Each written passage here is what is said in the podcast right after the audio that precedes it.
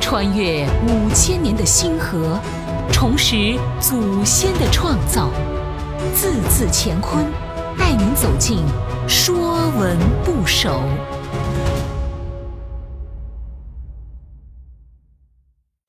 说文不首》吕，吕在今天多用为姓氏，姓吕的人常常这样介绍自己：必姓吕，双口吕。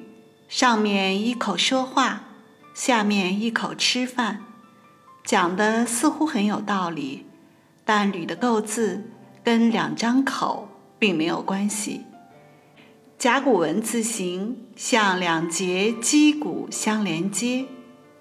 说文：吕，击鼓也，象形。昔太岳为禹兴吕之臣，故封吕侯。凡吕之属，皆从吕。吕，篆文吕，从肉，从吕。吕是指脊椎骨。段于裁注：向大椎以下二十一椎，通曰脊骨，曰脊椎，曰吕骨；或以上七节，曰背骨；第八节以下，曰吕骨。它的本意是指人的脊椎骨，是吕的本字。饶迥不守丁，脊骨为人背正中节骨，属凡二十四，转但向其两节者。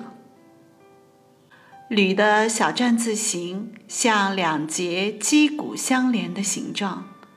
段于裁注。吕象颗颗相承，终象其细连也。昔太岳为与新吕之臣，故封吕侯。文中吕为脊梁骨，以辟身有肌吕骨也。过去太岳官是大禹的心腹之臣，所以封为吕侯。伯夷辅佐尧帝，又帮助禹治水有功，被视为心吕之臣，所以封地名称为吕。吕，篆文吕，从肉从吕。吕，就是篆文的吕字，由旅行的旅和肉构成。徐浩注兼。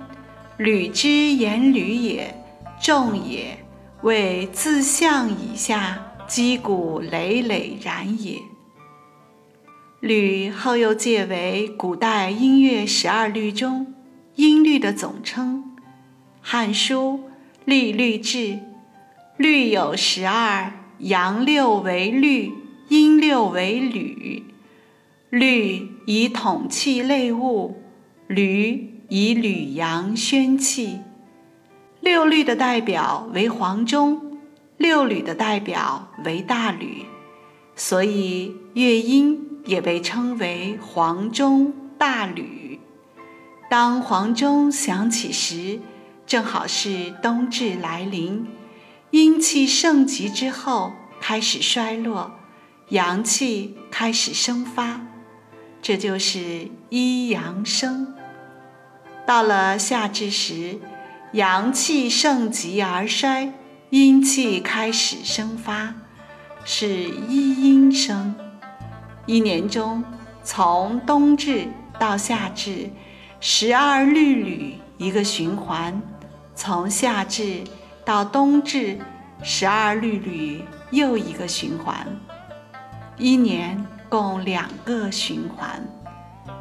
古人。节乐音以定四时成序，用律吕来校定音律，协调阴阳。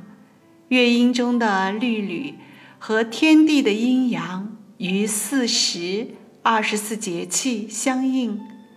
二十四在天应二十四节气，在地应二十四山象，在日应二十四小时。